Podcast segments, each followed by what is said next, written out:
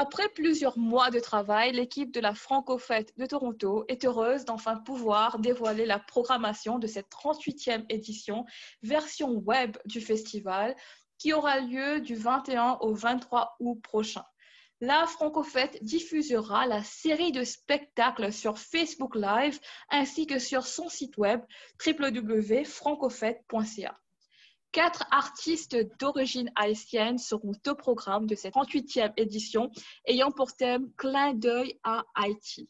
Je vous propose d'en découvrir davantage sans plus tarder avec Monsieur Michel Olivier Matt, directeur général des partenariats et commandites de la Francofête de Toronto. Bonjour Michel Olivier. Bonjour. Donc, euh, Michel Olivier, avant d'entrer dans le vif du sujet, à quand est-ce que remonte justement la Francofête de Toronto? Alors, la Francofête en sera euh, cette année à sa 38e édition. Alors, ça fait euh, très, très longtemps que ça existe. Au départ, euh, la Francofête avait été fondée par des francophones qui étaient installés à Toronto, surtout des gens d'origine québécoise qui étaient, installés à Toronto pour le boulot, et puis qui souhaitaient vivre une, Saint-Jean-Baptiste comme on le fait beaucoup au Québec, mais, puis ailleurs aussi au Canada, on s'entend dans la francophonie. Et ils ont euh, fondé un événement comme ça qui se, qui se voulait euh, communautaire euh, dès le départ, avec des spectacles qui ont, somme toute, été gratuits tout au long de son existence, ou du moins à ce que j'en sache. Et puis, on a voulu poursuivre dans cette, dans cette veine pendant plusieurs années. Et puis, après un certain temps, les, les organisateurs de la Franco-Fête, le conseil d'administration également, euh, ont, changé un peu, euh, revu un peu la mission de l'événement pour euh, vraiment l'adapter à la communauté francophone qui est très, qui, avait changé beaucoup à travers le temps, qui avait été grandement bonifiée par, par le biais de l'immigration de, personnes francophones à Toronto, des quatre coins du monde. Et puis, on a voulu refléter euh, ce changement dans la communauté, dans la grande communauté francophone de Toronto, et vraiment d'aller mettre en valeur différents pays qui sont venus bonifier notre communauté francophone à Toronto. D'accord. Et euh, justement, euh, il y a pas mal d'historiques au fait que vous venez de, de présenter. quelle est la mission précise de la Francofête de Toronto? Euh, à la Francofête, on a une mission assez, euh, euh, assez disons, qui, va, il va avoir plusieurs axes, disons ça comme ça. une des premières missions de l'événement, c'est de permettre aux francophones de la communauté de Toronto, du GTA, de vraiment se rassembler dans un contexte de fête, pour, célébrer avec des artistes qui connaissent ou découvrir des artistes francophones euh, de chez nous, euh, d'ailleurs au Canada ou même de l'international. Donc, c'est un premier volet de notre mission. Il y a un deuxième volet de notre mission qui, se dirige beaucoup envers euh, à la fois les gens qui ne sont, disons, pas membres de la communauté francophone de Toronto, donc les résidents du GTA, disons ça comme ça, mais qui, ne parlent pas nécessairement français, et, et, aussi tous les touristes qui, visite Toronto, bon, normalement, en excluant l'année 2020, on, s'entend là-dessus. Euh, ces gens-là, il y en a plusieurs qui euh, viennent à notre événement euh, vu qu'il est sur Dundas Square parce que c'est un lieu incontournable à découvrir à Toronto pour tous les touristes ou pour tous les gens qui, euh, qui, habitent dans la région et ils arrivent sur le square durant la Franco-Fête et ils sont surpris euh, d'entendre la musique en français, euh, d'entendre des bénévoles parler français, d'entendre des festivaliers parler français. Et plusieurs d'entre eux découvrent en fait que pour les gens de, Toronto, ils découvrent qu'il y a une grande communauté francophone dans leur ville. Et pour les gens qui arrivent de l'étranger puis qui visitent Toronto dans le cadre d'un périple canadien, euh, qui ne vont pas nécessairement aller dans des régions qui sont à majorité francophone, ils vont se rendre compte qu'il y a des francophones euh, dans notre pays, ce qui est très, très important. C'est un tiers, un tiers de notre population au Canada, environ. Alors, euh, ça leur permet de découvrir ça et très souvent, on, on, a la chance d'éduquer les gens en ce sens, en leur disant, ben oui, il y a des francophones qui habitent un peu partout au Canada, il y en a beaucoup au Québec. La, grande partie de la population québécoise est francophone, mais il y a des francophones partout au Canada, aux quatre coins de notre, grand pays. Et c'est ce qu'on veut montrer euh, aux gens de, la région et aux visiteurs de l'étranger. Et euh, diriez-vous que le contexte sanitaire actuel avec la pandémie du Covid-19, c'est-à-dire que du fait qu'il nous est contraint à regarder, euh, à être plus ou moins confrontés à notre vulnérabilité, notre mortalité, et fait renaître en quelque sorte un intérêt ou une recrudescence d'intérêt, je dirais, pour les plaisirs de la vie, plus précisément pour les arts et la culture? Euh, c'est une très bonne question. Euh, je suis d'ailleurs très curieux de voir euh, ce qui va sortir de cette grande pandémie-là et des habitudes que les gens vont adopter. c'est sûr qu'on, nous, en tant qu'organisateurs d'événements, on se pose la question aussi très précisément pour notre domaine d'activité, qu'en sera-t-il lorsque la pandémie sera, disons, maîtrisée? Et puis que les gens vont avoir adopté des habitudes de vie qui nous auront été dictées par la pandémie euh, les gens vont continuer peut-être à inviter les foules ou peut-être ils sont très contents de se rassembler, au contraire. Alors, ça nous fait euh, beaucoup réfléchir.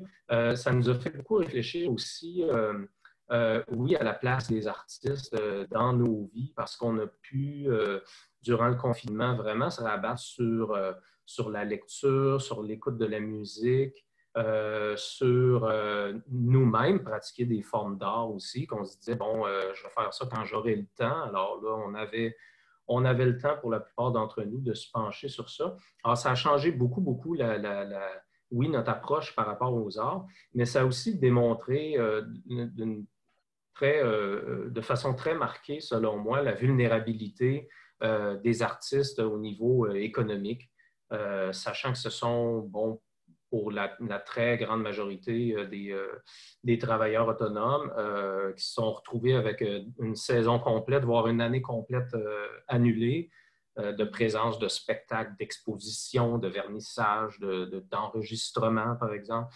Alors, ça a vraiment eu un, gros impact. Puis, on a souhaité, pendant la Franco-Fête, malgré l'annulation de l'événement sur place, de tout de même permettre une retombée dans la, communauté artistique, euh, tout spécialement haïtienne pour cette année. D'ailleurs, on y reviendra. Et euh, vous avez mentionné justement que cette année, il y a quand même pas mal d'artistes qui ont euh, été adversement affectés par la situation sanitaire et euh, donc la situation économique aussi. Donc, le festival, cette année, sera présenté sur des plateformes numériques. Est-ce que des activités artistiques et commerciales virtuelles sont aussi mobilisatrices que lorsqu'elles se font en format présentiel, selon vous? Ah oui, tout à fait, tout à fait. Ça demande une expertise qui est un peu euh, différente euh, parce qu'on est beaucoup dans, les tournages, dans la captation, alors que quand, quand on est dans euh, tout le volet logistique de site, sécurité auquel, on est confronté quand on fait un événement sur place, là, on arrive avec d'autres défis à surmonter. toute la question de diffusion en ligne entraîne une, grande répercussion au niveau des droits d'auteur, par exemple. Parce que là, on, nous, on, devient un diffuseur de contenu en ligne. Euh, alors, il y, a, toute une question de droit qu'on est obligé d'apprendre en ce sens, d'aller chercher une expertise pour ça. Euh, vu que notre expertise était très euh, était plutôt axée sur les événements physiques avec, avec une scène, avec un artiste, avec du public devant. Alors, on a dû oui, réapprendre comme ça, ça, a beaucoup euh, changé nos efforts de, place. on a vraiment euh, opéré un changement à ce niveau-là pour euh, faire en sorte que nos équipes soient à l'aise et puis que l'ensemble de nos actions en tant que diffuseurs en ligne soient bien faites dans le respect de l'ensemble des droits de diffusion, de retombées économiques aussi pour les artistes et ainsi de suite. Absolument. Et euh, donc, sur le plan de la logistique, euh, j'imagine que vous avez quand même dû faire beaucoup d'efforts pour investir au niveau de la cybersécurité, euh, afin justement, comme vous l'avez mentionné, d'offrir un environnement sécuritaire non seulement aux artistes, mais aussi aux personnes qui vont assister virtuellement à ces spectacles. Exactement, exactement. D'accord. Et donc, cette année, la Franco-Fête de Toronto rend hommage aux Haïtiens, vous l'aviez mentionné plus tôt. Pourriez-vous nous parler un peu de ce qui a vraiment motivé cette décision? Euh, depuis quelques années, à la Francofête, on a choisi de mettre en valeur, euh, comme je le disais tout à l'heure, dans notre changement de lieu en s'installant sur euh, le Square Young Dundas, on a voulu mettre en valeur une communauté francophone internationale qui est venue bonifier notre propre communauté francophone torontoise, ontarienne et canadienne. Donc, depuis quelques années, on met en valeur cette une communauté comme celle-là. Et cette année, comme c'était la, triste célébration du dixième anniversaire du tremblement de terre à Haïti, euh, on a décidé de, mettre en valeur cette communauté-là dès, euh, dès, le mois de septembre, alors que la, la franco-fête de l'année euh, l'année passée est terminée. On commence à planifier notre événement et on voulait déjà mettre en valeur euh, la communauté haïtienne. On avait déjà ciblé des artistes. Maintenant, bon, quand est venue l'annulation, on a décidé de continuer à travailler avec des artistes euh, haïtiens. Et, donc, la Francofête, depuis quelques années, met en valeur une, communauté comme ça, tout en mettant en valeur aussi la, culture, disons, euh, canadienne-française, avec la musique traditionnelle qu'on entend, je pense, autour du jour de l'an ou des trucs comme ça, des groupes vraiment de, de trad canadiens-français. Euh, qu'on met aussi en valeur. Mais cette année, on a vraiment choisi de mettre 100 de nos efforts sur euh, des artistes euh, d'origine haïtienne qui vont nous présenter des, prestations à des heures fixes durant un week-end. des prestations musicales, parfois du conte également, mais qui vont aussi partager avec les, spectateurs aussi des souvenirs de leur Haïti natal. on a donné carte blanche aux artistes à ce niveau-là pour nous raconter un petit truc euh, qui est très personnel au sujet de, leur famille, au sujet euh, d'habitudes de vie qu'ils avaient euh, dans leur pays natal, au sujet de, je sais pas moi, de traditions qui sont vécues à certains moments de l'année. Alors, on, a vraiment laissé carte blanche aux artistes qui, qui, viennent se livrer à nous comme ça et puis nous raconter une petite histoire avant d'ensuite se lancer dans leur prestation artistique.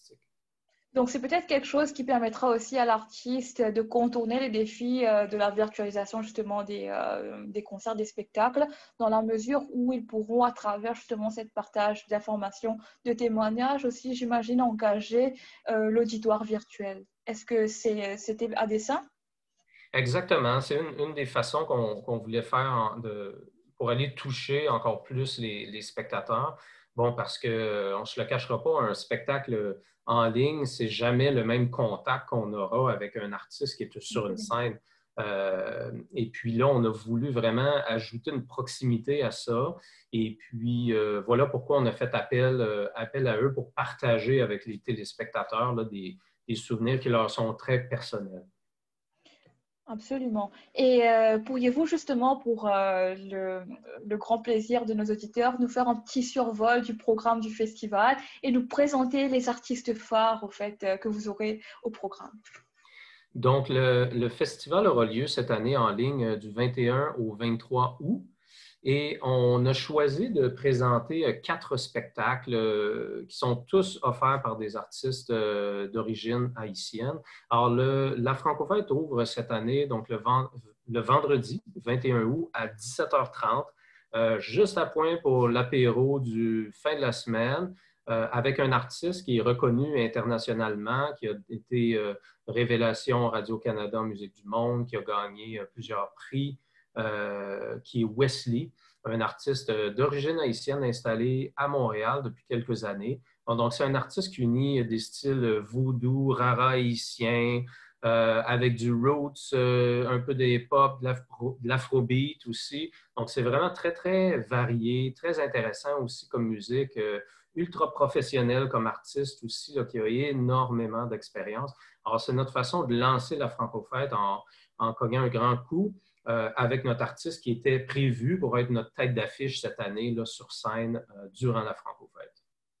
D'accord. On poursuit, euh, poursuit, la programmation le samedi 22 août, toujours à 17h30. on débute la, diffusion des spectacles à 17h30 avec une artiste basée à Ottawa que les gens connaissent peut-être beaucoup grâce à sa participation à l'émission La Voix, qui est la chanteuse franco-ontarienne Ferline Régis. Euh, qui viendra nous présenter euh, des airs de soul, gospel, jazz, pop. C'est une musique très feutrée, qui parfois peut être très entraînante aussi, surtout avec une, chanteuse qui a une voix phénoménale. Et s'en suivra un spectacle d'un artiste également basé à Ottawa qui s'appelle Le Flo Franco, euh, qui lui euh, sera en onde à, onde, à 18 heures. Donc, euh, le Flo Franco qui nous offre vraiment une musique hip-hop ultra entraînante avec DJ et puis qui va également présenter des textes, des textes engagés, vraiment très, très intéressants sur sa place d'artiste avec son origine haïtienne dans une communauté francophone qui est minoritaire également, qui est celle qui est celle euh, bon, d'Ottawa, de l'Ontario euh, également. Et mhm. finalement, euh, bon, le dimanche matin, on invite les gens à joindre à nous dès 10 heures, le dimanche 23 août. On aura la chance d'entendre la comédienne, autrice et conteuse Jenny Laguerre, qui est basée à Toronto depuis plusieurs années, qui viendra nous raconter un conte haïtien qui s'intitule Les deux ânes.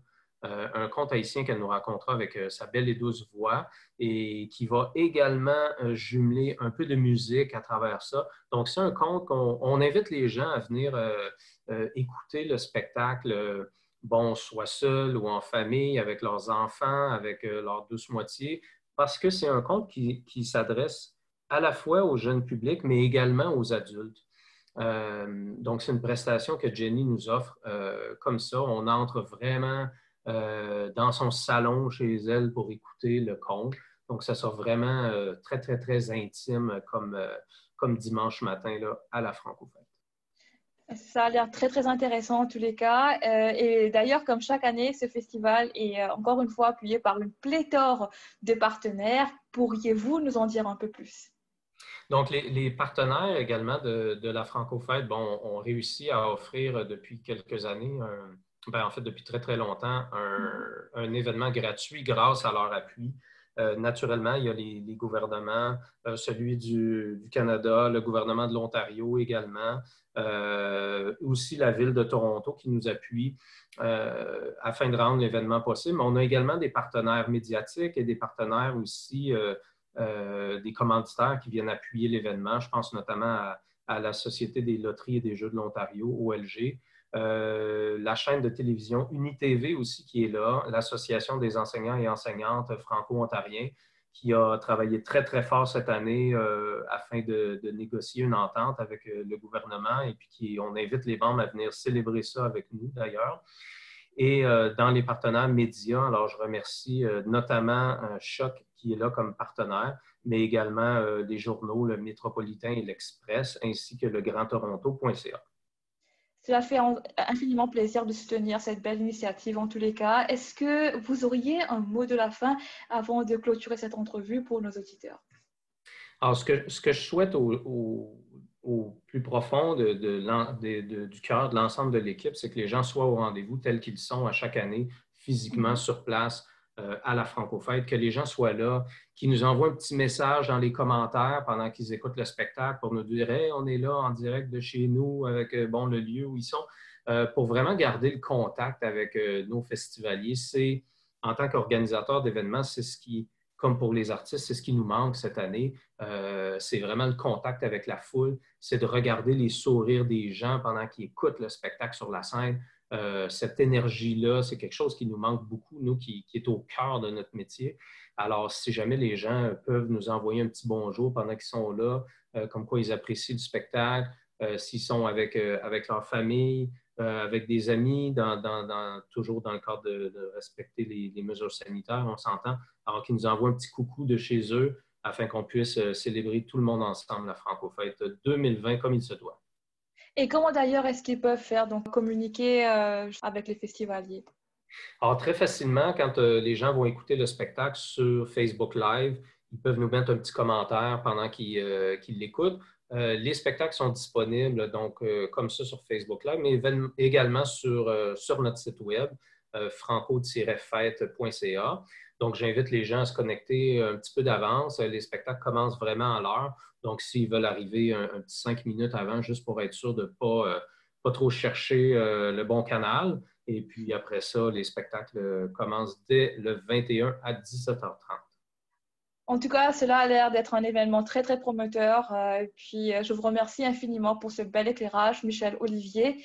Pour notre part, on enchaîne avec la suite de la programmation sur les ondes de Choc FM.